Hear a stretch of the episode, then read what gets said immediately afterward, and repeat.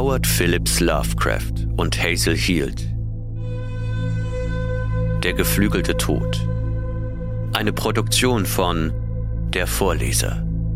Gelesen von Benjamin Werner.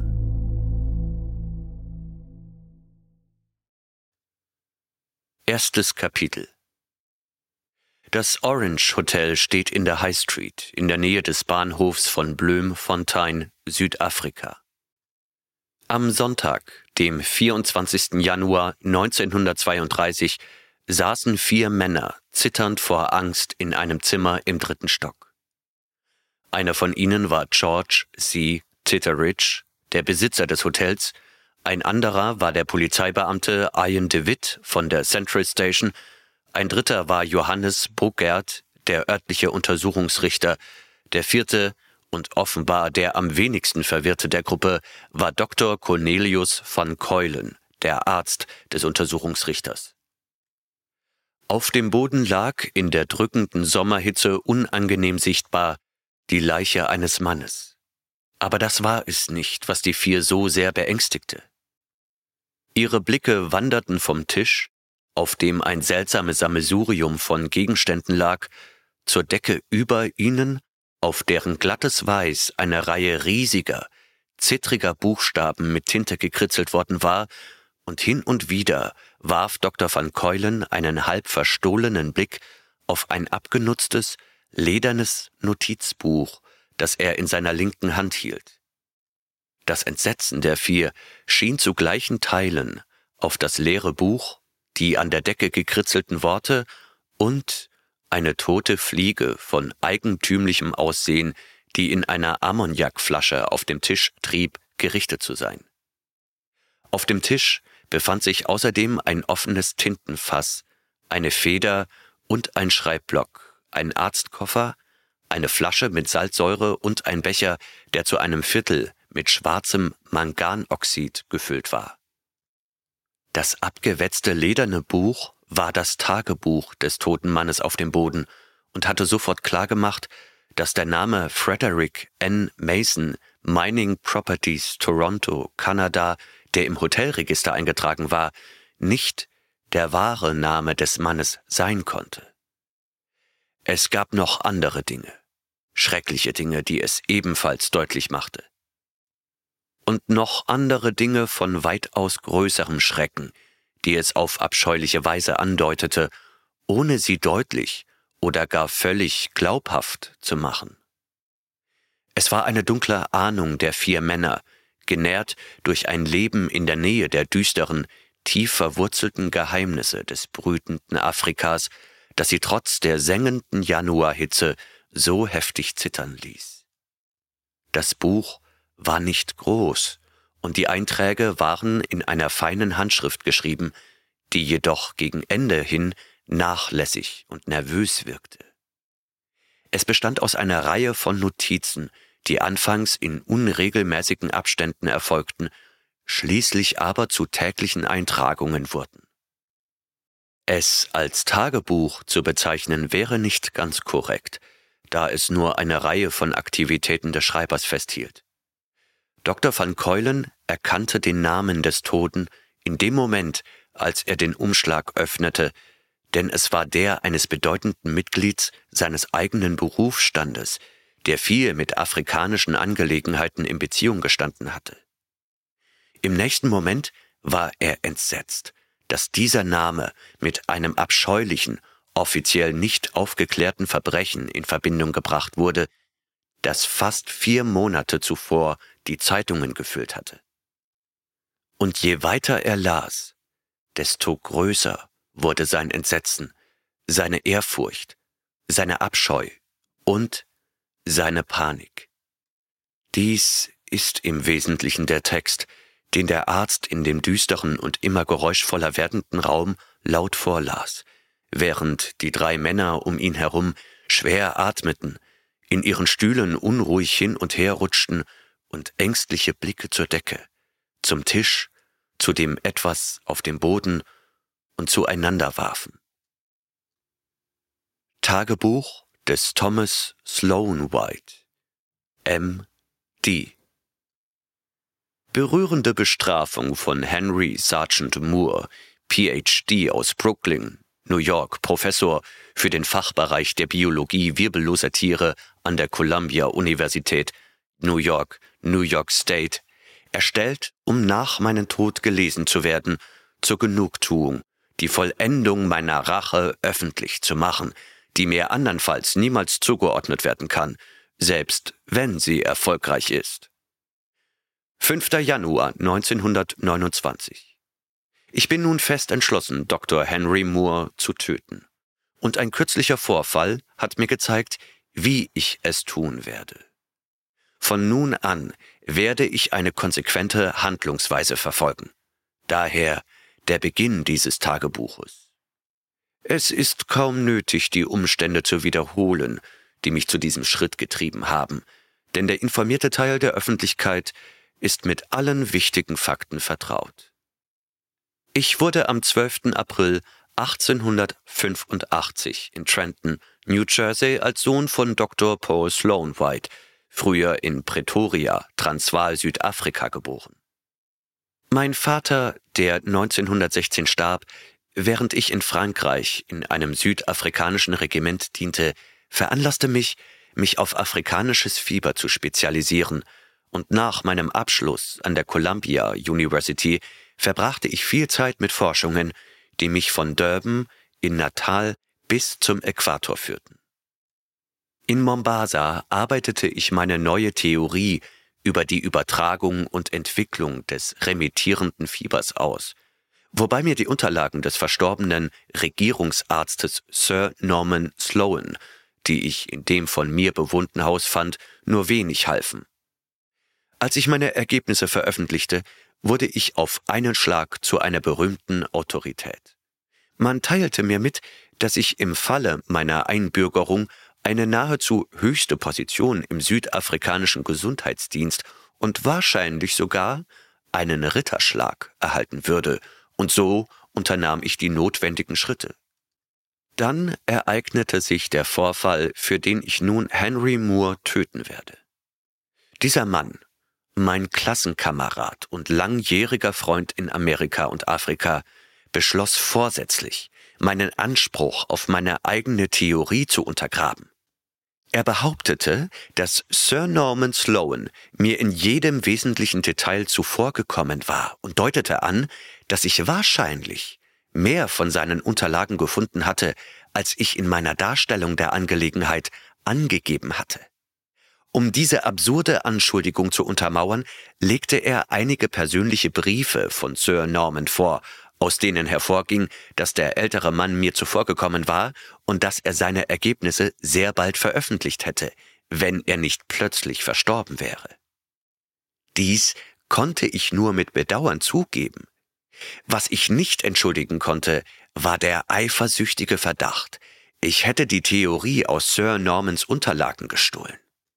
Die britische Regierung ignorierte vernünftigerweise diese Verleumdungen, hielt aber die in Aussicht gestellte Ernennung und den Ritterschlag mit der Begründung zurück, dass meine Theorie zwar originell, aber nicht wirklich neu sei.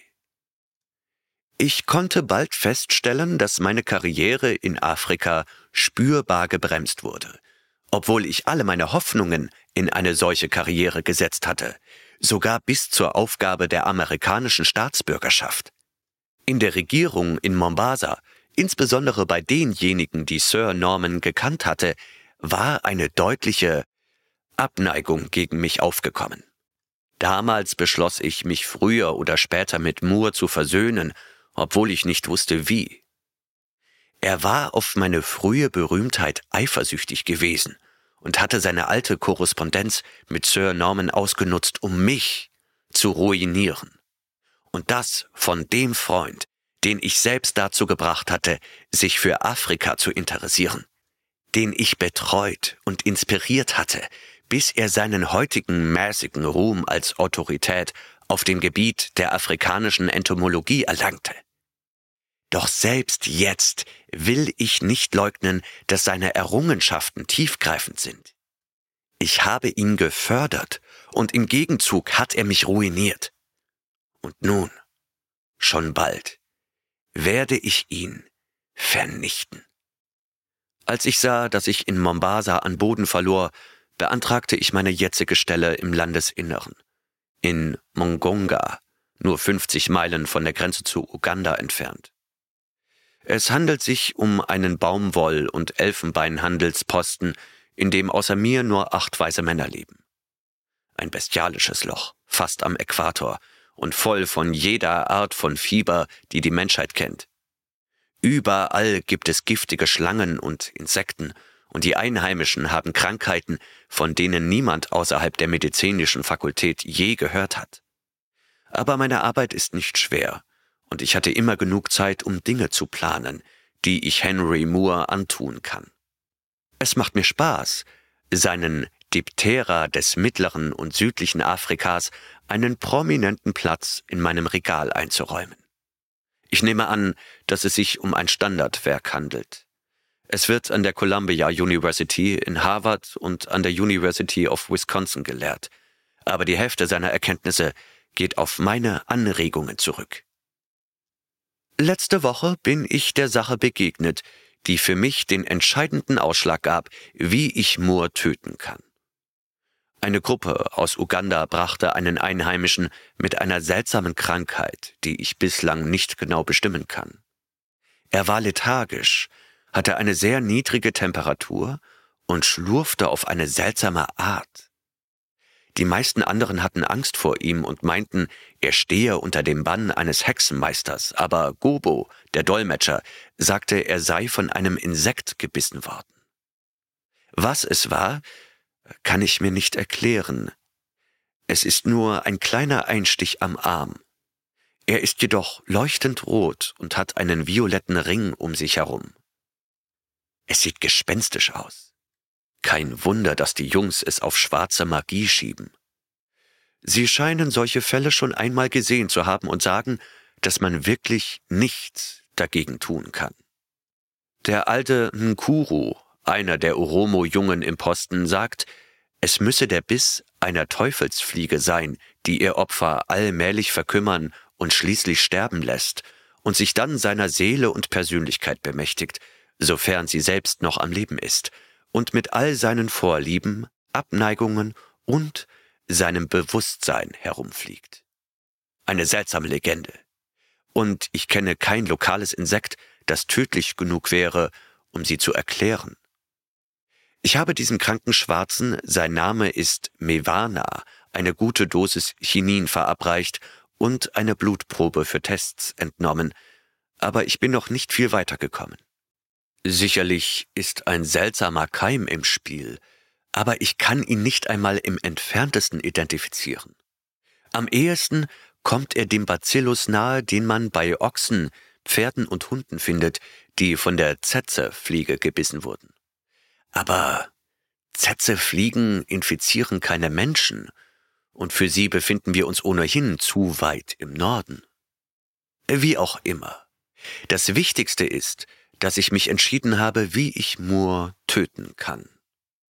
Wenn es im Landesinneren so giftige Insekten gibt, wie die Einheimischen sagen, werde ich dafür sorgen, dass er eine Ladung von ihnen bekommt, aus einer Quelle, die er nicht verdächtigen wird, und mit vielen Versicherungen, dass sie harmlos sind.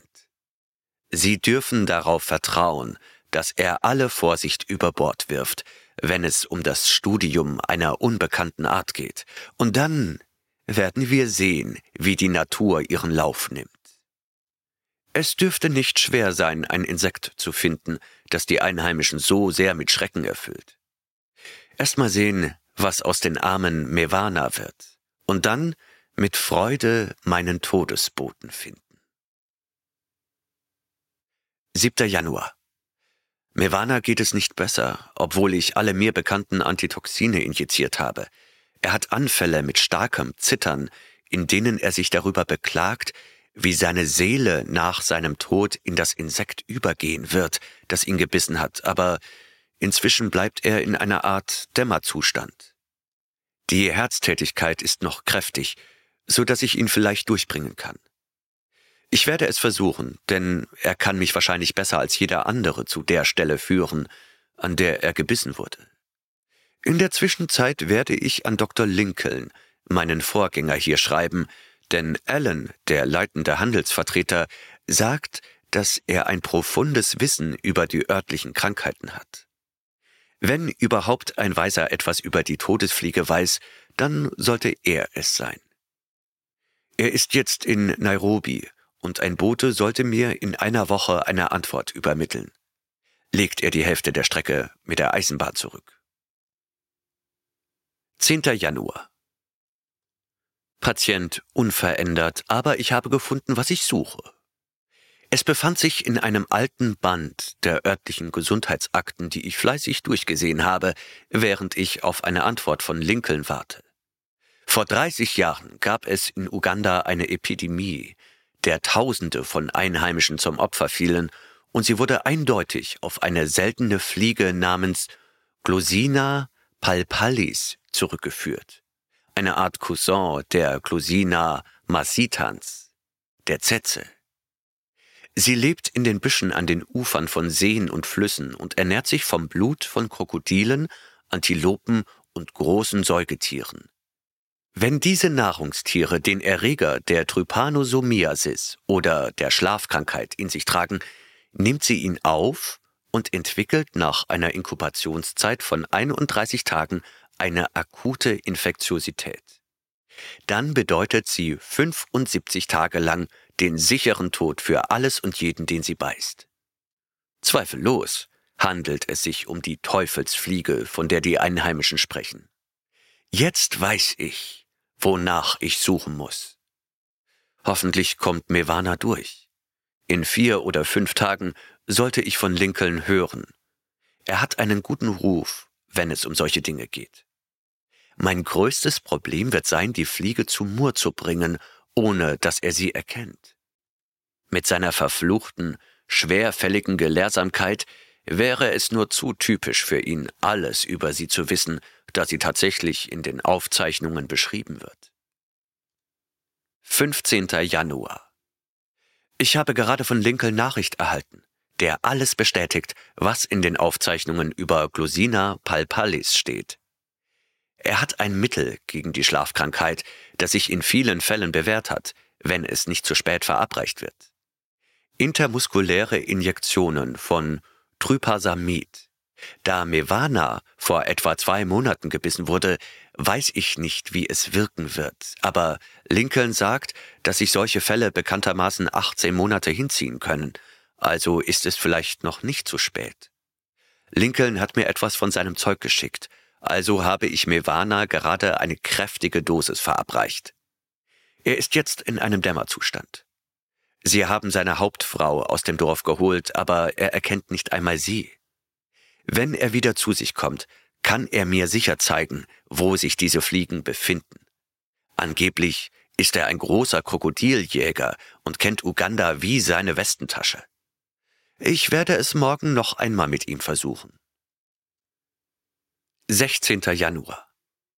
Mewana scheint heute etwas munterer zu sein, aber seine Herztätigkeit verlangsamt sich etwas. Ich werde die Injektionen fortsetzen, es aber nicht übertreiben. 17. Januar. Die Genesung ist heute sehr ausgeprägt. Mewana öffnete seine Augen und zeigte nach der Injektion Anzeichen von Bewusstsein, obwohl er noch benommen war. Hoffentlich weiß Moore nichts von Trypasamid. Es ist gut möglich, dass er es nicht kennt, da er der Medizin nie besonders zugeneigt war. Mevanas Zunge schien gelähmt zu sein, aber ich denke, das geht vorbei, wenn ich ihn nur wieder aufwecken kann. Ich hätte auch nichts gegen einen guten Schlaf, aber nicht auf diese Art. 25. Januar. Mevana ist fast geheilt. In einer weiteren Woche kann ich mich von ihm in den Dschungel mitnehmen lassen. Als er das erste Mal zu mir kam, hatte er Angst, dass die Fliege ihm nach seinem Tod seine Persönlichkeit nehmen könnte, aber als ich ihm sagte, dass er wieder gesund werden würde, wurde er wieder fröhlich. Seine Frau Ugove kümmert sich jetzt gut um ihn, und ich kann mich ein wenig ausruhen. Und dann zu den Abgesandten des Todes. 3. Februar. Mewana geht es jetzt gut und ich habe mit ihm über die Jagd nach Fliegen gesprochen. Er fürchtet sich davor, in die Nähe der Stelle zu gehen, wo sie ihn erwischt haben, aber ich spiele mit seiner Dankbarkeit. Außerdem hat er die Vorstellung, dass ich Krankheiten nicht nur heilen, sondern auch abwehren kann. Sein Mut würde einen Weißen beschämen. Es gibt keinen Zweifel, dass er mitgehen wird. Ich kann mich von meinen Pflichten entbinden, indem ich dem Leiter sage, dass die Reise im Interesse der örtlichen medizinischen Versorgung ist. 12. März. Endlich in Uganda. Habe außer Mewana fünf Jungen, aber sie sind alle Oromos. Die einheimischen Schwarzen konnten nicht angeheuert werden, um in die Nähe des Gebietes zu kommen, nachdem bekannt wurde, was mit Mewana geschehen war. Dieser Dschungel ist ein pestverseuchter Ort. Er dampft vor miasmatischen Gasen. Alle Seen sehen abgestanden aus. An einer Stelle stießen wir auf eine Spur von zyklopischen Ruinen, die sogar die Oromos in einem weiten Kreis vorbeilaufen ließen. Man sagt, dass diese Megalithen älter sind als die Menschheit und dass sie einst der Aufenthaltsort oder Vorposten der Fischer von außerhalb, was auch immer das bedeuten mag, und der bösen Götter Zodogwa und Klulu waren. Bis heute wird ihnen ein böser Einfluss nachgesagt und sie sollen irgendwie mit den Teufelsfliegen verbunden sein. 15. März. Heute Morgen am Mlolo-See, wo Mewana gebissen wurde. Eine höllische, grün stinkende Angelegenheit, voll von Krokodilen. Mewana hat eine Fliegenfalle aus feinem Drahtgeflecht aufgestellt und mit Krokodilfleisch geküdert. Sie hat einen kleinen Eingang, und wenn die Beute einmal drinnen ist, wissen sie nicht mehr, wie sie wieder rauskommen. Sie sind ebenso dumm wie tödlich und haben einen Heißhunger auf frisches Fleisch oder eine Schale Blut. Ich hoffe, wir können einen guten Vorrat bekommen. Ich habe beschlossen, dass ich mit ihnen experimentieren muss. Ich muss einen Weg finden, ihr Aussehen so zu verändern, dass Moore sie nicht erkennt. Vielleicht kann ich sie mit einer anderen Spezies kreuzen, so dass ein seltsamer Hybrid entsteht, dessen Fähigkeit, Infektionen zu übertragen, unvermindert erhalten bleibt. Wir werden sehen. Ich muss warten aber ich habe es nicht eilig. Wenn ich fertig bin, werde ich Mewana bitten, mir etwas infiziertes Fleisch zu besorgen, mit dem ich meine Gesandten des Todes füttern kann. Und dann zur Post. Das dürfte alles kein Problem sein, denn dieses Land ist ein wahres Pestloch. 16. März. Glück gehabt. Zwei Käfige voll, Fünf kräftige Exemplare mit Flügeln, die wie Diamanten glänzen. Mevana entleert sie in eine große Dose mit einem engmaschigen Deckel. Und ich glaube, wir haben sie gerade noch rechtzeitig erwischt. Wir können sie ohne Probleme nach Mongonga bringen. Wir nehmen reichlich Krokodilfleisch als Futter mit. Zweifelsohne ist alles oder das meiste davon infiziert. 20. April zurück im Mongonga und im Labor beschäftigt. Habe Dr. Joost in Pretoria um einige Zetzefliegen für Kreuzungsexperimente gebeten. Eine solche Kreuzung sollte, wenn sie überhaupt funktioniert, etwas hervorbringen, das ziemlich schwer zu erkennen und gleichzeitig genauso tödlich ist wie Palpalis. Wenn das nicht klappt, werde ich es mit einigen anderen Dipteren aus dem Landesinneren versuchen und ich habe Dr. van der Welde in Nyankwe einige Kongo-Arten zukommen lassen. Ich werde Mewana nicht mehr nach verseuchtem Fleisch schicken müssen, denn ich habe festgestellt, dass ich Kulturen des Keims Trypanosoma gambienser aus dem Fleisch, das wir letzten Monat bekommen haben, fast unbegrenzt in Reagenzgläsern aufbewahren kann. Wenn die Zeit reif ist, werde ich frisches Fleisch präparieren und meine geflügelten Gesandten mit einer guten Dosis füttern. Und dann gute Reise für Sie. 18. Juni. Meine Zetzefliegen von Joost sind heute gekommen. Die Käfige für die Zucht sind schon lange fertig und ich bin jetzt dabei, eine Auswahl zu treffen. Ich beabsichtige, den Lebenszyklus mit ultravioletten Strahlen zu beschleunigen. Glücklicherweise habe ich die benötigten Geräte in meiner normalen Ausrüstung. Natürlich erzähle ich niemandem, was ich vorhabe. Die Unwissenheit der wenigen Menschen hier macht es mir leicht, meine Ziele zu verbergen und so zu tun, als würde ich lediglich die bestehenden Arten aus medizinischen Gründen untersuchen. 29. Juni. Die Kreuzung ist sehr fruchtbar. Letzten Mittwoch gab es eine gute Eiablage und jetzt habe ich einige ausgezeichnete Larven. Wenn die ausgewachsenen Insekten so seltsam aussehen wie diese, brauche ich nichts weiter zu tun. Ich bereite separate nummerierte Käfige für die verschiedenen Exemplare vor. 7. Juli. Die neuen Hybriden sind da. Die Tarnung ist ausgezeichnet, was die Form betrifft, aber der Glanz der Flügel deutet immer noch auf Palpallis hin. Der Thorax weist schwache Andeutungen der Zetzestreifen auf. Leichte Unterschiede zwischen den Individuen. Ich füttere sie alle mit verseuchtem Krokodilfleisch. Und wenn sie die Infektiosität entwickelt haben, werde ich sie an einigen der Einheimischen ausprobieren. Selbstverständlich, aus Versehen. Es gibt hier so viele schwach giftige Fliegen, dass man das leicht tun kann, ohne Verdacht zu erregen. Ich werde ein Insekt in meinem gut abgeschirmten Esszimmer loslassen, wenn Butter, mein Hausjunge, das Frühstück hereinbringt. Und selbst gut aufpassen. Wenn es sein Werk getan hat, fange ich es ein oder schlage es tot, was wegen seiner Dummheit ein leichtes ist, oder ersticke es, indem ich den Raum mit Chlorgas fülle. Wenn es beim ersten Mal nicht klappt, versuche ich es noch einmal, bis es klappt. Natürlich werde ich das Trypasamid bereithalten, falls ich selbst gebissen werde. Aber ich werde darauf achten, nicht gebissen zu werden, denn kein Gegenmittel ist wirklich sicher. 10. August. Die Infektiosität ist fortgeschritten und ich habe es geschafft, Butter in guter Verfassung stechen zu lassen. Habe die Fliege auf ihm gefangen und sie in ihren Käfig zurückgebracht. Habe den Schmerz mit Jod gelindert und der arme Teufel ist sehr dankbar für diesen Dienst. Morgen werde ich ein anderes Exemplar an Gamba, dem Boten des Handelsvertreters, testen. Das werden alle Tests sein, die ich hier zu machen wage. Aber wenn ich mehr brauche, werde ich einige Proben nach Ukala bringen und zusätzliche Daten sammeln. 11. August.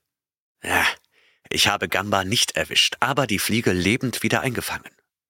Bata scheint immer noch gesund zu sein wie eh und je, und er hat keine Schmerzen im Rücken, da wo er gestochen wurde. Werde warten, bevor ich erneut versuche, Gamba zu erwischen. 14. August. Endlich eine Insektenlieferung aus Wanderwälde. Es sind sieben verschiedene Arten, einige mehr oder weniger giftig. Ich halte sie gut gefüttert, falls die Zetze-Kreuzung nicht funktioniert. Einige von ihnen sehen der Palpallis sehr unähnlich. Aber das Problem ist, dass sie vielleicht keine fruchtbare Kreuzung mit ihr eingehen. 17. August. Ich habe Gamba heute Nachmittag erwischt, musste aber die Fliege auf ihm töten. Sie hat ihn in die linke Schulter gestochen. Ich habe den Biss verbunden und Gamba ist genauso dankbar, wie Butter es war. Keine Veränderung bei Butter. 20. August. Gamba unverändert, Butter auch. Ich experimentiere mit einer neuen Form der Tarnung, um die Kreuzungen zu ergänzen, einer Art Farbstoff, um das verräterische Glitzern der Palpallisflügel zu verändern. Ein bläulicher Farbton wäre am besten, etwas, das ich auf eine große Zahl von Insekten sprühen könnte. Ich werde damit beginnen, Dinge wie preußisch Blau oder Turnbull Blau, Eisen und Cyanogensalze zu untersuchen. 25. August. Bata klagt heute über Schmerzen im Rücken. Es könnte sich etwas entwickeln. 3. September. Habe ziemliche Fortschritte in meinen Experimenten gemacht. Bata zeigt Anzeichen von Lethargie und sagt, dass sein Rücken ständig schmerzt. Gamba beginnt Unbehagen in seiner gebissenen Schulter zu verspüren. 24. September. Bata geht es immer schlechter und er beginnt, sich vor seinem Biss zu fürchten.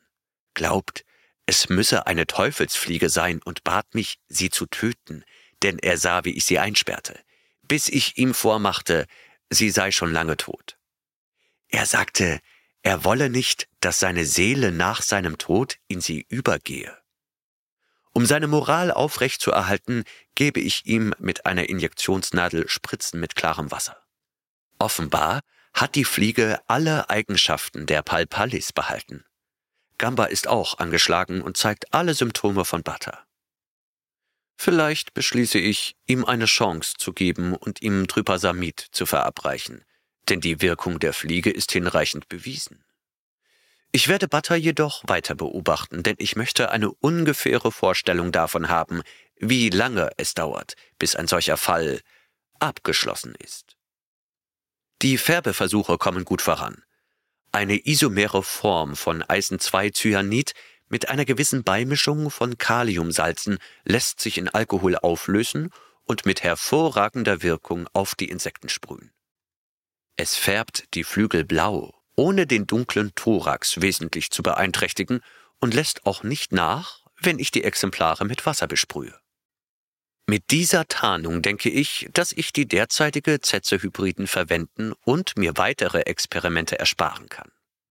Moore, so scharfsinnig er auch ist, würde eine Blauflüglerfliege mit einem halben Zetze-Thorax nicht erkennen. Natürlich halte ich die ganze Färberei streng geheim. Nichts darf mich später jemals mit den Blauflüglern in Verbindung bringen. 9. Oktober. Bata ist lethargisch und hat sich in sein Bett gelegt. Ich gebe Gamba seit zwei Wochen Trypasamid und denke, dass er sich erholen wird. 25. Oktober. Bata sehr schwach, aber Gamba fast gesund. 18. November. Bata ist gestern gestorben. Und es ist etwas Merkwürdiges passiert, das mich angesichts der Legenden der Eingeborenen und Butters eigener Ängste wirklich erschaudern ließ. Als ich nach dem Tod ins Labor zurückkehrte, hörte ich in Käfig 12, in dem sich die Fliege befand, die Butter gebissen hatte, ein höchst eigenartiges Summen und Klopfen. Die Kreatur schien verzweifelt zu sein, hielt aber inne, als ich auftauchte, saß auf dem Maschendraht und schaute mich auf seltsame Weise an. Sie streckte ihre Beine durch die Drähte, als wäre sie verwirrt. Als ich vom Essen mit Alan zurückkam, war das Tier tot. Offensichtlich war es wild geworden und hatte sich sein Leben an den Wänden des Käfigs herausgeprügelt. Es ist schon merkwürdig, dass dies genau zu dem Zeitpunkt geschah, als Bata starb. Hätte irgendein Einheimischer das gesehen, hätte er es sofort auf eine Übertragung der Seele des armen Teufels geschoben. Ich werde meine blau gefärbten Hybriden in Kürze auf die Reise schicken. Die Tötungsrate der Hybriden scheint der der reinen Palpalis etwas voraus zu sein, wenn überhaupt. Bata starb drei Monate und acht Tage nach der Infektion. Aber natürlich, es gibt immer einen großen Spielraum für Unsicherheit. Ich wünschte fast, ich hätte Gambas Fall weiterlaufen lassen. 5. Dezember. Beschäftigt mit der Planung, wie ich meine Gesandten zu Moore bringen kann. Sie müssen den Anschein erwecken, als kämen sie von einem uninteressierten Entomologen, der seine Diptera des mittleren und südlichen Afrikas gelesen hat und glaubt, dass er diese neue und nicht identifizierbare Art gerne studieren würde. Es muss auch hinreichend versichert werden, dass die Blauflügelfliege harmlos ist, wie die langjährige Erfahrung der Einheimischen beweist.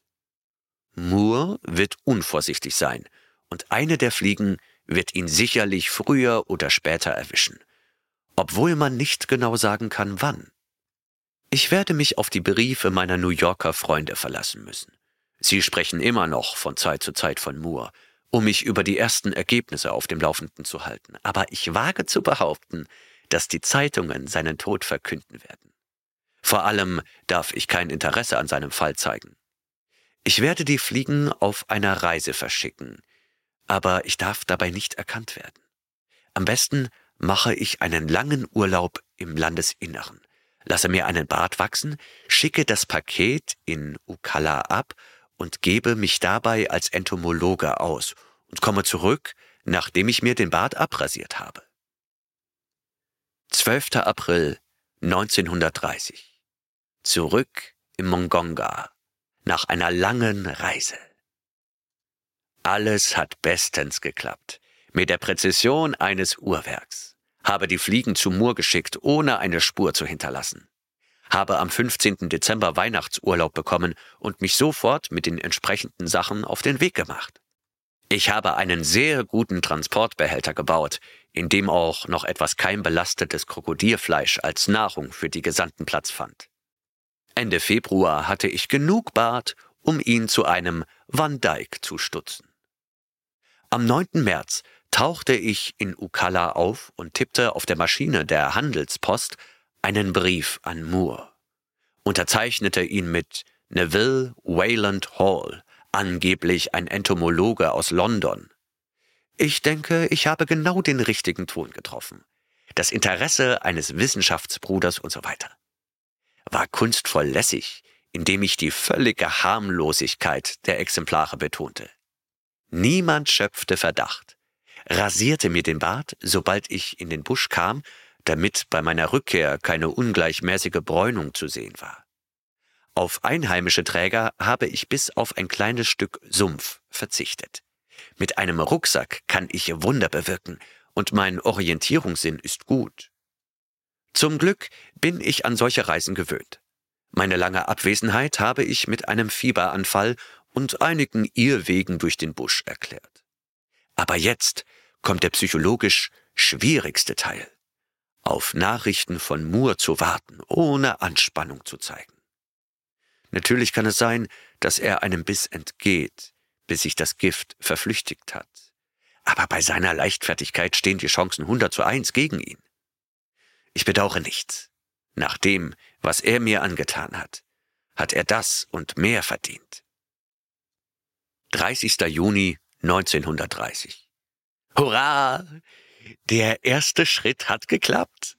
Habe gerade beiläufig von Dyson aus Columbia gehört, dass Moore einige neue Blauflügler aus Afrika erhalten hat und dass er sehr verwundert über sie ist. Kein Wort über irgendeinen Biss, aber wenn Moores schlampige Methoden so sind, wie ich glaube, dann wird es bald einen geben. 27. August 1930. Brief von Morton aus Cambridge. Moore schreibt, er fühle sich sehr erschöpft und berichtet von einem Insektenstich im Nacken. Von einem der seltsamen neuen Exemplare, die er etwa Mitte Juni erhalten hat. Ist es mir gelungen? Offenbar bringt Moore den Biss nicht mit seiner Schwäche in Verbindung.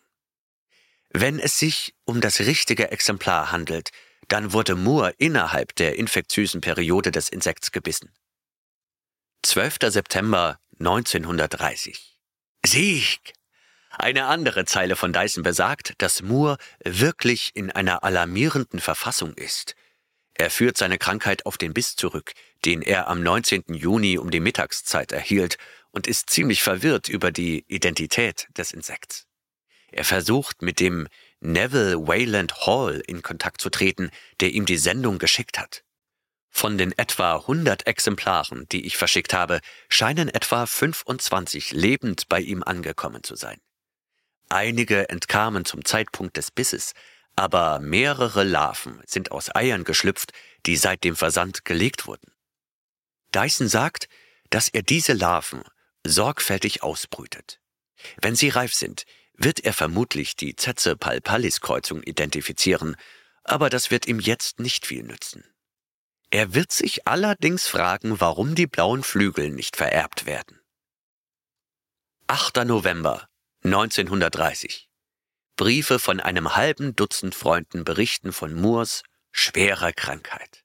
Der von Dyson kam heute. Er sagt, Moore sei völlig ratlos über die Hybriden, die aus den Larven entstanden sind und beginne zu glauben, dass die Elterntiere ihre blauen Flügel auf irgendeine künstliche Weise erhalten hatten.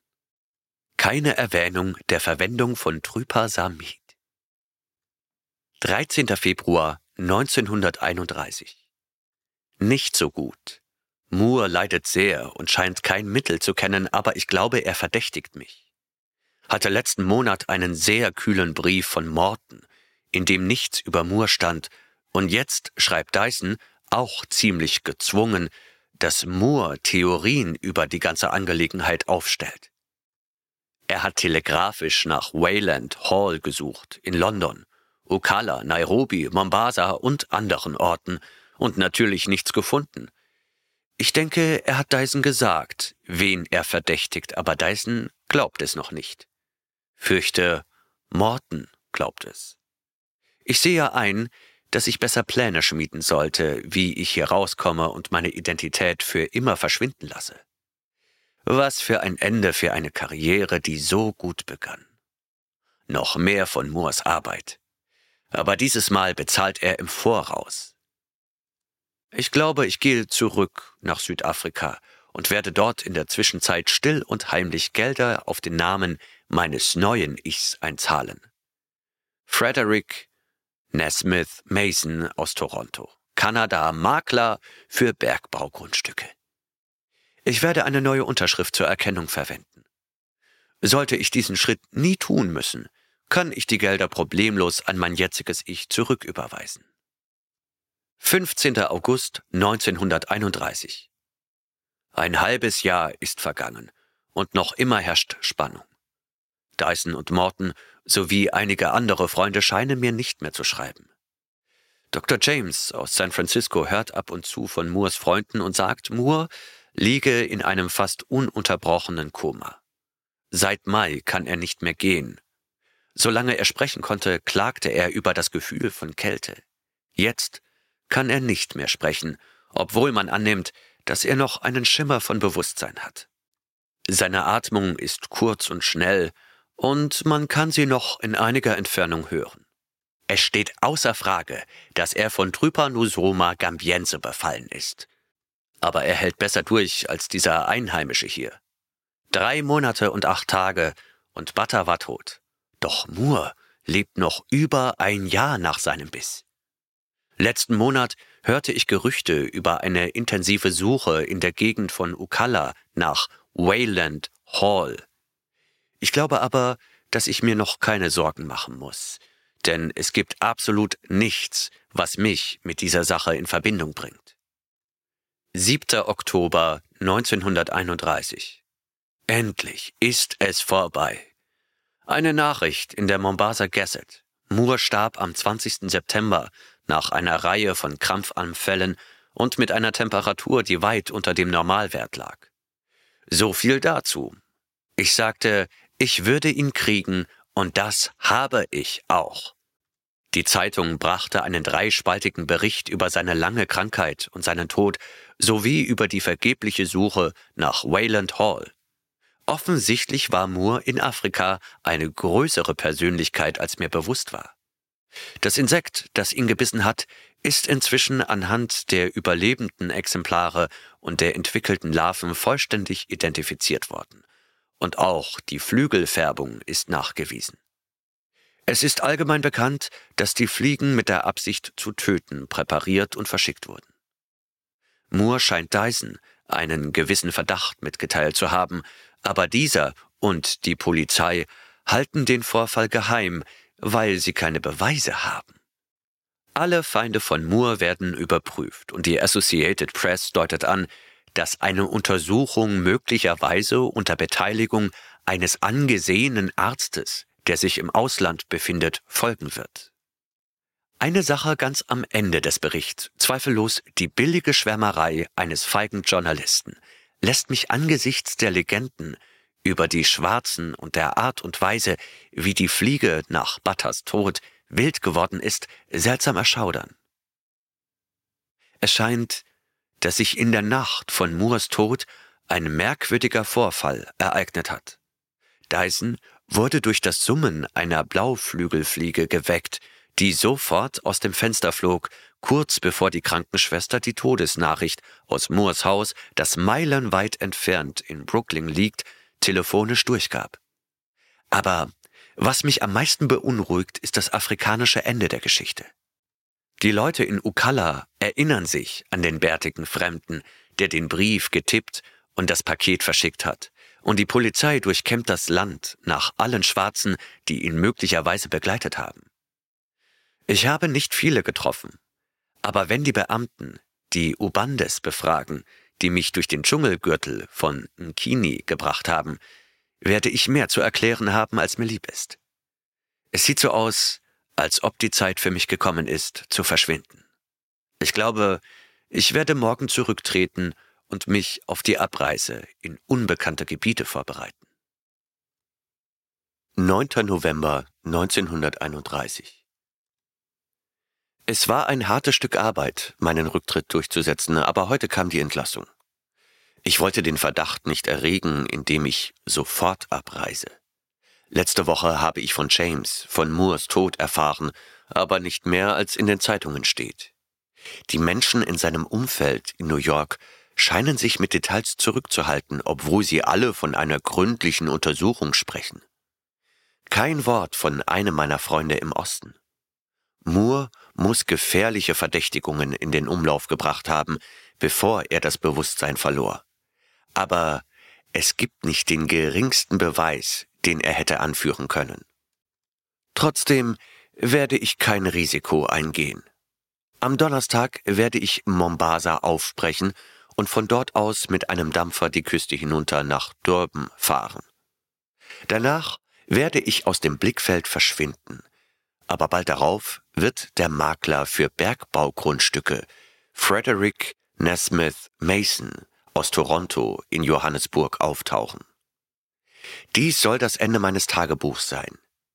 Wenn ich am Ende nicht verdächtigt werde, wird es nach meinem Tod seinen ursprünglichen Zweck erfüllen und enthüllen, was sonst nicht bekannt werden würde. Sollte sich der Verdacht hingegen erhärten und aufrechterhalten, wird es die vagen Anschuldigungen bestätigen und klären und viele wichtige und rätselhafte Lücken füllen. Wenn ich in Gefahr gerate, muss ich es natürlich vernichten. Nun, Moore ist tot, und das hat er auch verdient. Jetzt ist auch Dr. Thomas Sloan White tot. Und wenn der Körper, der früher Thomas Sloan White gehörte, tot ist, kann die Öffentlichkeit diese Aufzeichnung haben. Zweites Kapitel 15. Januar 1932. Ein neues Jahr und eine widerwillige Wiederaufnahme dieses Tagebuchs. Diesmal schreibe ich nur, um mich zu beruhigen, denn es wäre absurd zu glauben, dass der Fall nicht endgültig abgeschlossen ist. Ich habe mich im Wahlhotel in Johannesburg unter meinem neuen Namen niedergelassen, und bisher hat noch niemand meine Identität in Frage gestellt. Ich habe einige ergebnislose Geschäftsgespräche geführt, um meine Rolle als Minenmakler aufrechtzuerhalten, und ich glaube, dass ich in diesem Geschäft tatsächlich arbeiten kann. Später werde ich nach Toronto gehen und ein paar Beweise für meine fiktive Vergangenheit legen.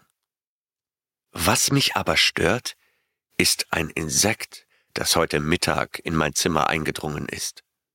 Natürlich hatte ich in letzter Zeit alle möglichen Albträume von blauen Fliegen, aber die waren angesichts meiner nervlichen Belastung nur zu erwarten.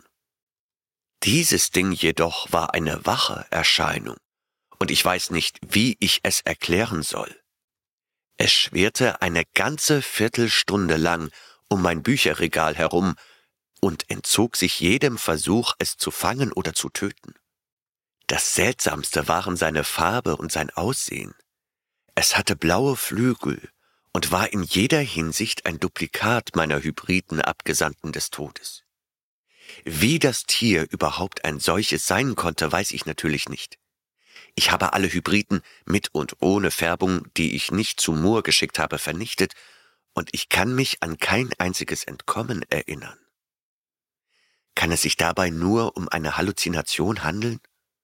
Oder könnten einige der Exemplare, die in Brooklyn entkamen, als Moore gebissen wurde, ihren Weg zurück nach Afrika gefunden haben? Es gab diese absurde Geschichte von der blauen Fliege, die Dyson aufweckte, als Moore starb, Aber schließlich ist das Überleben und die Rückkehr einiger dieser Dinge nicht unmöglich. Es ist durchaus plausibel, dass das Blau auch an ihren Flügeln haften bleibt, denn das von mir entwickelte Pigment ist fast so gut wie eine Tätowierung, was die Beständigkeit angeht. Wenn man das ausschließt, scheint das die einzige vernünftige Erklärung für die Sache zu sein. Allerdings ist es auch sehr merkwürdig, dass der Kerl so weit in den Süden gekommen ist. Möglicherweise handelt es sich um einen vererbten Heimkehrinstinkt, der dem Zetze-Stamm eigen ist.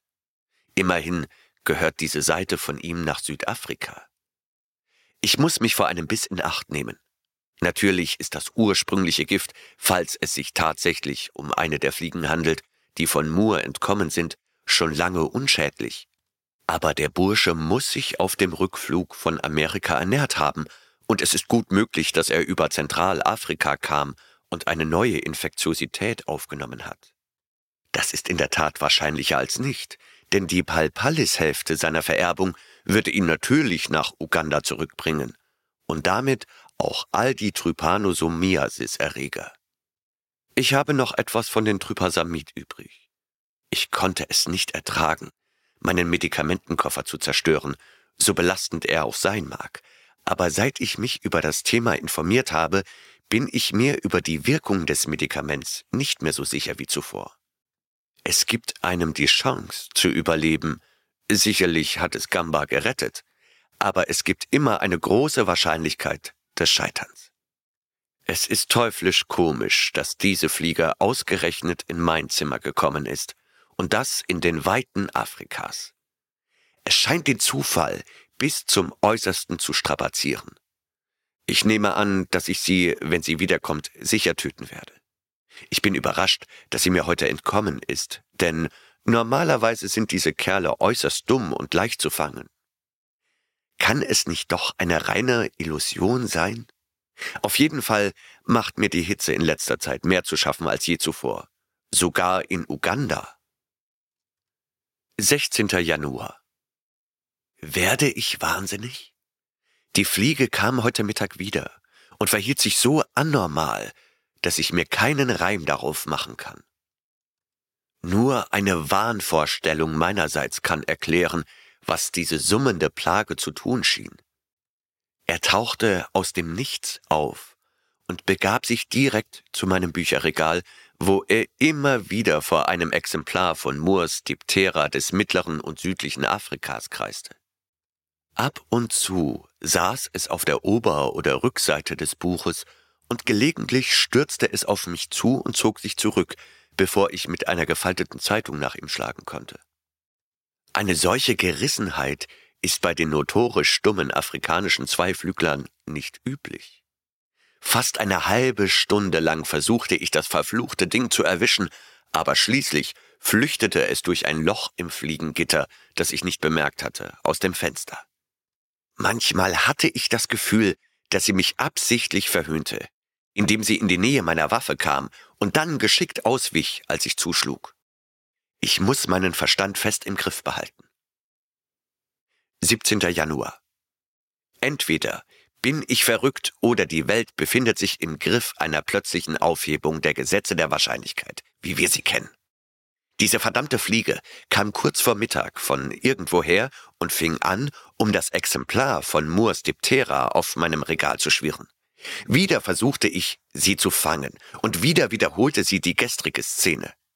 Schließlich steuerte der Schädling das offene Tintenfass auf meinem Tisch an und tauchte ein, nur die Beine und den Brustkorb, ohne die Flügel zu berühren. Dann segelte es zur Zimmerdecke und zur Lampe hinauf. Und es begann in einer geschwungenen Linie herumzukrabbeln und eine Tintenspur zu hinterlassen.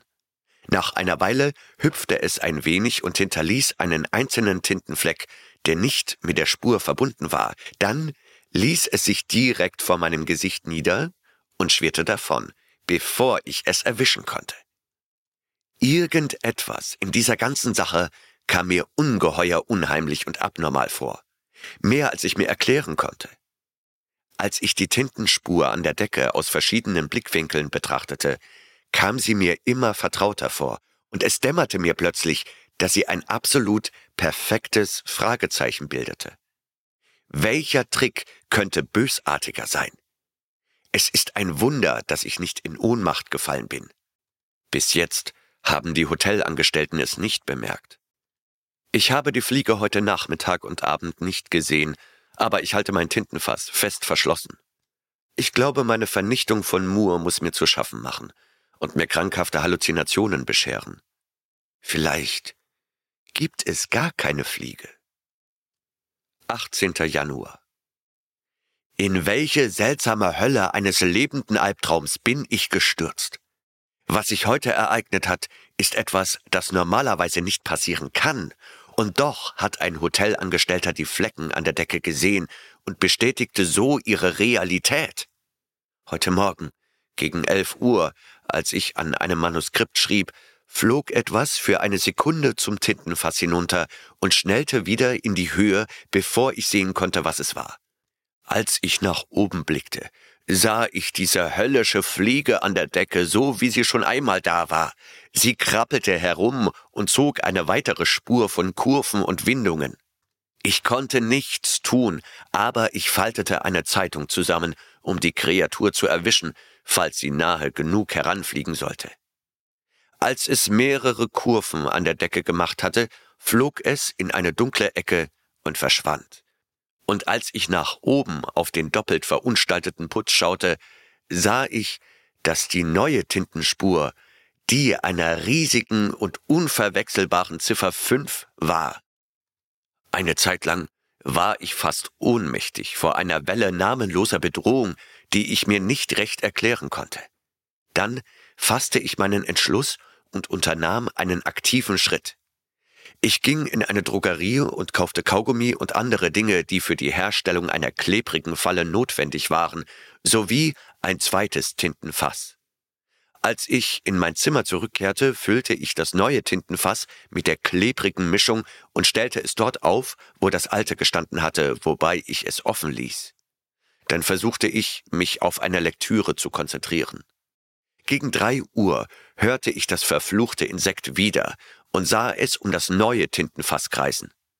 Es ließ sich auf die klebrige Oberfläche herab, berührte sie aber nicht und segelte dann geradewegs auf mich zu und zog sich zurück, bevor ich es erwischen konnte. Dann flog es zum Bücherregal und kreiste um Moores Abhandlung. Die Art und Weise, wie der Eindringling in der Nähe dieses Buches schwebte, hatte etwas Tiefgründiges und Diabolisches. Der schlimmste Teil war der letzte. Das Insekt verließ Moores Buch, flog zum offenen Fenster und begann, rhythmisch gegen das Drahtgitter zu schlagen. Es gab eine Reihe von Schlägen, dann eine Reihe von gleich langen Schlägen und eine weitere Pause und so weiter. Irgendetwas an dieser Darbietung ließ mich für ein paar Augenblicke regungslos verharren. Aber dann ging ich zum Fenster hinüber und versuchte, das giftige Ding zu töten wie immer vergeblich. Es flog lediglich quer durch den Raum zu einer Lampe und begann, das gleiche Muster auf den steifen Pappschirm zu klopfen. Ich fühlte eine unbestimmte Verzweiflung und schloss alle Türen sowie das Fenster, dessen Fliegengitter ein unmerkliches Loch hatte. Es schien mir sehr notwendig, dieses hartnäckige Wesen zu töten, dessen Hetzjagd meinen Verstand immer mehr aus dem Gleichgewicht brachte. Dann begann ich unbewusst zu zählen und stellte fest, dass jede seiner Serien von Schlägen nur fünf Hiebe umfasste. Fünf. Dieselbe Zahl, die das Ding am Morgen mit Tinte an die Decke gezeichnet hatte. Könnte es da einen denkbaren Zusammenhang geben? Der Gedanke war wahnsinnig, denn das würde einen menschlichen Intellekt und die Kenntnisse der geschriebenen Zahl in der Hybridfliege voraussetzen ein menschlicher Intellekt, führte das nicht zurück zu den primitivsten Legenden der Einheimischen in Uganda. Und doch war da diese höllische Klugheit, die sich mir entzog, im Gegensatz zu der normalen Dummheit der Rasse. Als ich meine gefaltete Zeitung beiseite legte und mich mit wachsendem Entsetzen niederließ, schwirrte das Insekt in die Höhe und verschwand durch ein Loch in der Decke, wo das Heizungsrohr in den darüber liegenden Raum führte. Das Verschwinden beruhigte mich nicht, denn in meinem Kopf hatten sich wilde und schreckliche Gedanken entwickelt. Wenn diese Fliege eine menschliche Intelligenz besaß, woher kam diese Intelligenz? War die einheimische Vorstellung wahr, dass diese Kreaturen die Persönlichkeit ihrer Opfer nach deren Tod annehmen? Wenn ja, wessen Persönlichkeit trug diese Fliege? Ich war zu dem Schluss gekommen, dass es sich um eine der Fliegen handeln musste, die Moore entkommen waren, als er gebissen wurde. War dies der Abgesandte des Todes, der Moore gebissen hatte? Wenn ja, was wollte sie von mir? Was wollte er überhaupt von mir? In kaltem Schweiß erinnerte ich mich an die Handlungen der Fliege, die Butter gebissen hatte, als Butter starb. War ihre eigene Persönlichkeit durch die ihres toten Opfers verdrängt worden? Und dann war da noch der sensationelle Bericht über die Fliege, die Dyson nach dem Tod von Moore aufgeweckt hatte. Könnte es sein, dass die Fliege, die mich verfolgte, von einer rachsüchtigen, menschlichen Persönlichkeit angetrieben wurde? Wie sie um Moores Buch herumschwirrte. Ich weigerte mich weiterzudenken. Mit einem Mal war ich mir sicher, dass die Kreatur tatsächlich infiziert war, und zwar auf höchst ansteckende Weise.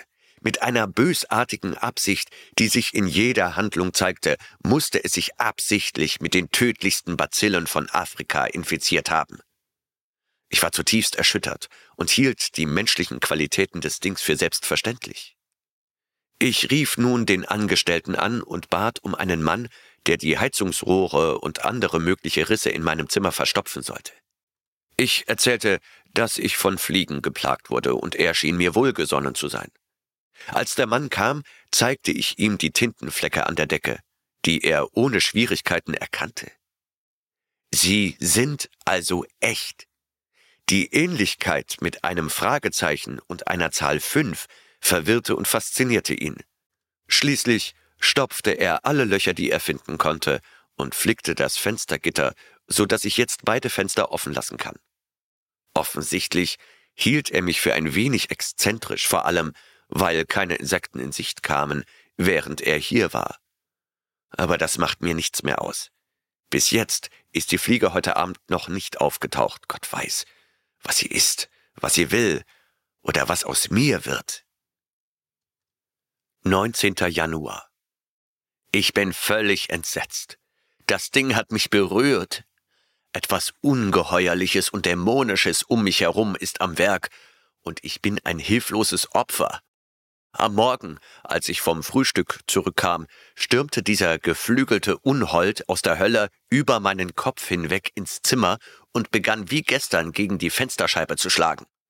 Doch diesmal bestand jede Schlagserie nur aus vier Schlägen. Ich eilte zum Fenster und versuchte es zu fangen, aber es entkam mir und flog zu Moores Abhandlung hinüber, wo es spöttisch herumschwirrte. Seine stimmliche Ausstattung ist begrenzt, aber ich bemerkte, dass es in Vierergruppen surrte. Zu diesem Zeitpunkt war ich sicherlich wütend, denn ich rief ihm zu, Moore, Moore, um Gottes Willen, was willst du? Als ich das tat, hörte das Wesen plötzlich aufzukreisen flog auf mich zu und machte einen tiefen, anmutigen Sprung in die Luft, der irgendwie an eine Verbeugung erinnerte. Dann flog es zurück zu dem Buch. Zumindest schien ich zu sehen, wie es all das tat, obwohl ich meinen Sinnen nicht mehr traue. Und dann geschah das Schlimmste. Ich hatte meine Tür offen gelassen, in der Hoffnung, dass das Monster verschwinden würde, wenn ich es nicht einfangen könnte aber gegen 11.30 Uhr schloss ich die Tür, weil ich dachte, es sei weg. Dann setzte ich mich hin, um zu lesen. Gerade zur Mittagszeit spürte ich ein Kitzeln im Nacken, doch als ich mit der Hand nach oben fuhr, war dort nichts. Im nächsten Moment spürte ich das Kitzeln wieder, und bevor ich mich rühren konnte, segelte diese namenlose Ausgeburt der Hölle von hinten heran, machte noch einen dieser spöttischen, anmutigen Sprünge in die Luft und flog durch das Schlüsselloch hinaus, von dem ich nie gedacht hätte, dass es groß genug war, um es durchzulassen. Dass das Ding mich berührt hatte, konnte ich nicht bezweifeln. Es hat mich berührt ohne mich zu verletzen.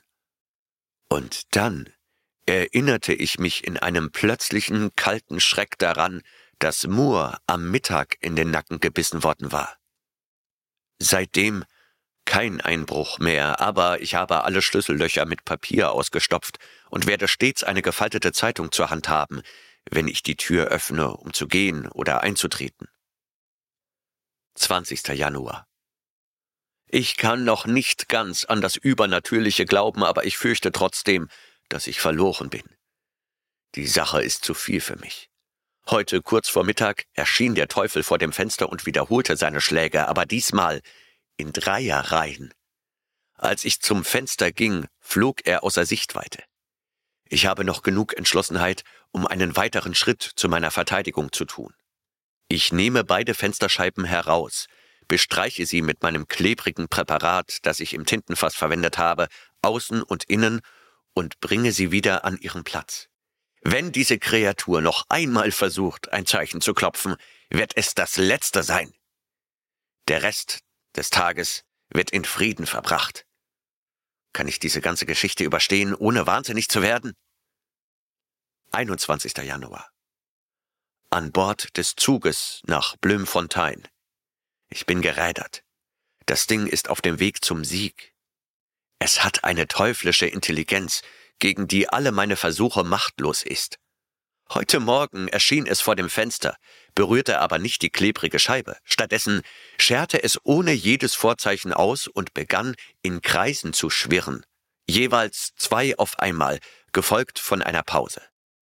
Nach mehreren dieser Vorführungen flog er außer Sichtweite über die Dächer der Stadt hinweg. Meine Nerven sind zum Zerreißen gespannt, denn diese Andeutungen von Zahlen lassen eine schreckliche Interpretation zu. Am Montag war es die Zahl fünf, am Dienstag die vier, am Mittwoch die drei und heute die zwei. Fünf, vier, drei, zwei.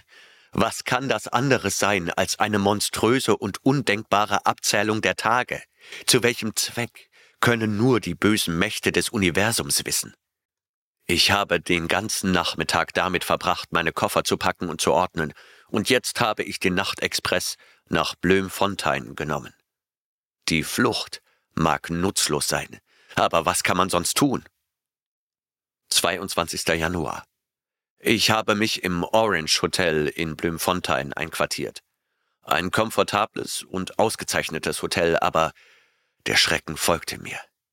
Ich hatte alle Türen und Fenster geschlossen, alle Schlüssellöcher verriegelt, nach möglichen Ritzen gesucht und alle Jalousien heruntergezogen, aber kurz vor Mittag hörte ich ein dumpfes Klopfen an einer der Fensterscheiben. Ich wartete, und nach einer langen Pause kam ein weiteres Klopfen.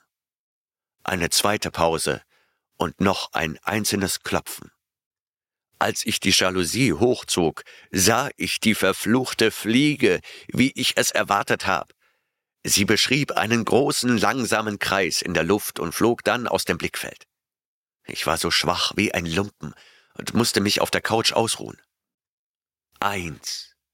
Das war eindeutig die Bedeutung der heutigen Botschaft des Monsters. Ein Schlag, ein Kreis bedeutete dies einen weiteren Tag für mich vor einem unvorstellbaren Schicksal. Sollte ich wieder fliehen oder mich hier verschanzen, indem ich den Raum versiegele? Nach einer Stunde Ruhe fühlte ich mich in der Lage zu handeln und ließ mir einen großen Vorrat an Konserven und verpackten Lebensmitteln sowie Bettwäsche und Handtücher schicken. Morgen werde ich unter keinen Umständen auch nur einen Türspalt oder ein Fenster öffnen. Als die Lebensmittel und die Wäsche kamen, schaute mich der Mann seltsam an. Aber es ist mir egal, wie exzentrisch oder verrückt ich erscheinen mag. Ich werde von Mächten gejagt, die schlimmer sind als der Spott der Menschen. Nachdem ich meine Vorräte erhalten hatte, untersuchte ich jeden Quadratmillimeter der Wände und verschloss jede mikroskopisch kleine Öffnung, die ich finden konnte. Endlich fühle ich mich in der Lage, richtig zu schlafen. Die Handschrift wird hier unregelmäßig, nervös und ist schwer zu entziffern. 23. Januar. Es ist kurz vor Mittag und ich fühle, dass etwas sehr Schreckliches passieren wird. Habe nicht so lange geschlafen, wie ich erwartet hatte, obwohl ich in der Nacht zuvor im Zug fast keinen Schlaf bekommen habe. Ich bin früh aufgestanden und hatte Schwierigkeiten, mich auf irgendetwas zu konzentrieren, auf das Lesen oder Schreiben. Dieses langsame, bedächtige Abzählen der Tage ist zu viel für mich. Ich weiß nicht, wer von beiden verrückt geworden ist, die Natur oder mein Kopf. Bis etwa elf Uhr habe ich wenig getan, außer im Zimmer auf und ab zu gehen. Dann hörte ich ein Rascheln zwischen den gestern hereingebrachten Lebensmittelpaketen, und diese dämonische Fliege kroch vor meinen Augen hervor. Ich griff nach etwas Flachem und stürzte mich trotz meiner panischen Angst auf das Ding, aber mit nicht mehr Wirkung als sonst. Als ich mich näherte, zog sich der blauflüglige Schrecken wie üblich auf den Tisch zurück, auf dem ich meine Bücher gestapelt hatte, und setzte sich für eine Sekunde auf Moors Diptera des mittleren und südlichen Afrikas nieder. Als ich ihm folgte, flog er zur Kaminsimsuhr und deutete auf das Zifferblatt neben der Zahl zwölf. Bevor ich mir etwas anderes einfallen lassen konnte, hatte er begonnen, ganz langsam und bedächtig um das Zifferblatt zu krabbeln, in Richtung der Zeiger. Es kroch unter dem Minutenzeiger hindurch, schlängelte sich nach unten und oben, ging unter dem Stundenzeiger hindurch und kam schließlich genau bei der Zahl zwölf zum Stehen. Während es dort schwebte, flatterte es mit einem surrenden Geräusch mit den Flügeln. Ist das eine Art Vorzeichen? Ja, ich werde genauso abergläubisch wie die Einheimischen. Es ist jetzt kurz nach elf Uhr. Ist zwölf das Ende? Mir bleibt nur noch ein letzter Ausweg, der mir aus lauter Verzweiflung eingefallen ist. Ich wünschte, ich hätte früher daran gedacht. Da ich mich daran erinnerte, dass mein Arzneikoffer die beiden Substanzen enthält, die zur Erzeugung von Chlorgas notwendig sind, habe ich beschlossen, den Raum mit diesem tödlichen Dampf zu füllen, die Fliege zu ersticken und mich dabei mit einem mit Ammoniak versiegelten Taschentuch zu schützen, das ich mir über das Gesicht binde. Zum Glück habe ich einen guten Vorrat an Ammoniak. Diese grobe Maske wird wahrscheinlich die beißenden Chlordämpfe neutralisieren, bis das Insekt tot ist, oder zumindest hilflos genug, um zerquetscht zu werden. Aber ich muss schnell sein. Wie kann ich sicher sein, dass das Ding nicht plötzlich auf mich zustürmt, bevor meine Vorbereitungen abgeschlossen sind? Ich sollte mich nicht aufhalten, um in dieses Tagebuch zu schreiben. Später. Beide Chemikalien, Salzsäure und Mangandioxid, liegen auf dem Tisch, bereit zum Mischen. Ich habe mir das Taschentuch über die Nase und Mund gebunden und eine Flasche Ammoniak bereitgehalten, um es zu befeuchten, bis das Chlor verschwunden ist. Ich habe beide Fenster verriegelt. Aber das Verhalten dieses Hybriddämons gefällt mir nicht. Er bleibt auf der Uhr, kriecht aber ganz langsam von der Zwölfermarke zurück, um dem allmählich fortschreitenden Minutenzeiger entgegenzukommen. Soll dies mein letzter Eintrag in diesem Tagebuch sein? Es wäre sinnlos zu versuchen zu leugnen, was ich vermute. Zu oft verbirgt sich hinter den wildesten und fantastischsten Legenden ein Körnchen unglaublicher Wahrheit. Versucht die Persönlichkeit von Henry Moore durch diesen blau geflügelten Teufel an mich heranzukommen? Ist dies die Fliege, die ihn gebissen hat und die folglich sein Bewusstsein absorbierte, als er starb? Wenn ja, und wenn sie mich beißt, wird meine eigene Persönlichkeit die von Moore verdrängen und in diesen schwirrenden Körper eindringen, wenn ich später an dem Biss sterbe? Vielleicht muss ich aber auch nicht sterben, selbst wenn es mich erwischt. Mit trüber Samit gibt es immer eine Chance. Ich bedauere nichts. Moore musste sterben, wie auch immer es ausgehen mag. Wenig später. Die Fliege ist bei der 45-Minuten-Marke auf der Uhr stehen geblieben. Es ist jetzt 11.30 Uhr. Ich tränke das Taschentuch über meinem Gesicht mit Ammoniak und halte die Flasche für weitere Anwendungen bereit. Das wird der letzte Eintrag sein, bevor ich die Säure und das Mangan mische und das Chlor freisetze. Ich sollte keine Zeit verlieren, aber es beruhigt mich, die Dinge zu Papier zu bringen. Ohne diese Aufzeichnung hätte ich schon längst den Verstand verloren. Die Fliege scheint unruhig zu werden, und der Minutenzeiger nähert sich ihr. Und jetzt das Chlor. Ende des Tagebuchs.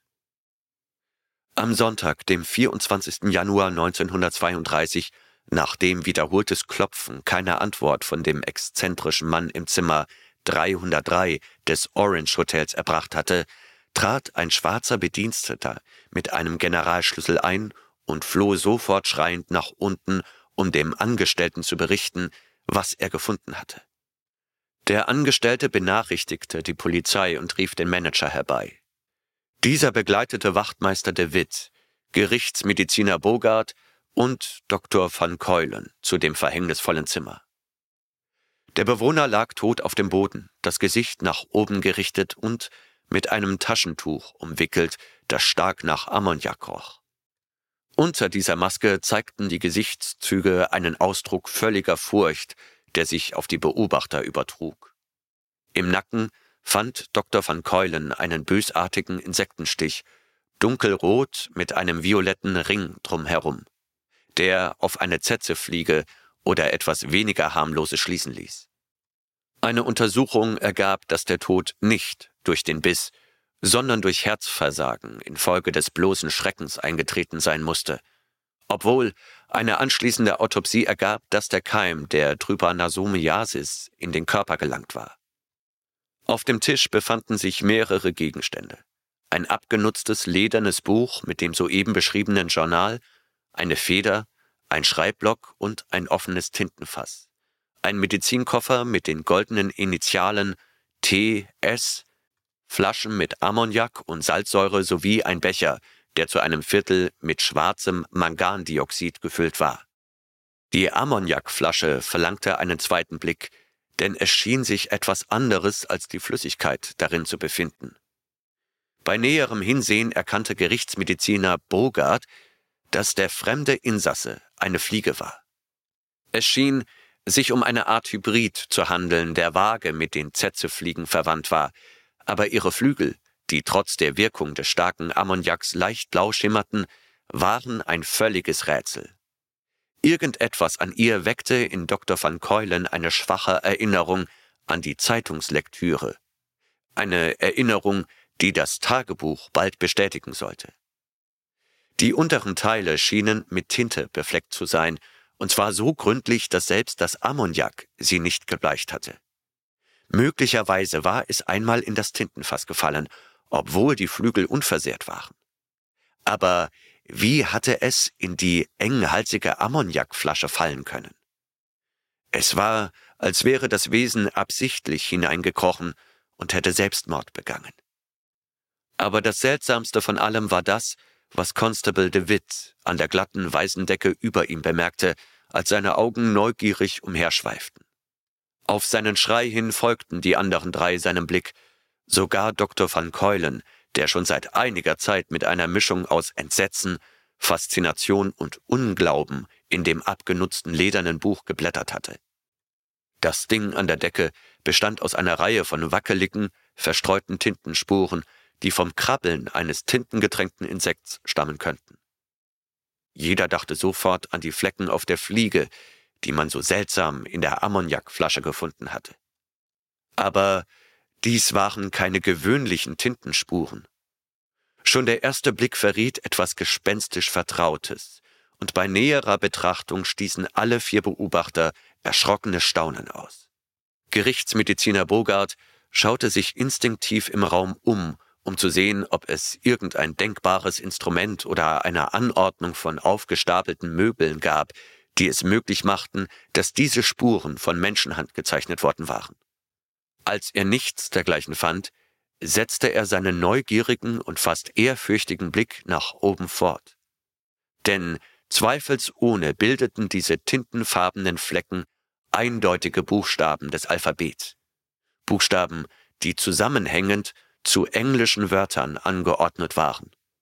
Der Doktor war der Erste, der sie deutlich erkannte und die anderen hörten atemlos zu, als er die wahnsinnig klingende Botschaft vortrug, die so unglaublich an einer Stelle gekritzelt war, die keine menschliche Hand erreichen konnte. Seht mein Tagebuch. Es hat mich zuerst erwischt. Ich starb, dann erkannte ich, dass ich in ihr war. Die Schwarzen haben recht. Seltsame Kräfte in der Natur. Jetzt werde ich ertränken, was übrig ist. In der darauffolgenden verwirrenden Stille begann Dr. van Keulen, laut aus dem abgenutzten ledernen Tagebuch vorzulesen. Der geflügelte Tod von Howard Phillips Lovecraft und Hazel Heald. Eine Produktion von Der Vorleser. Gelesen von Benjamin Werner.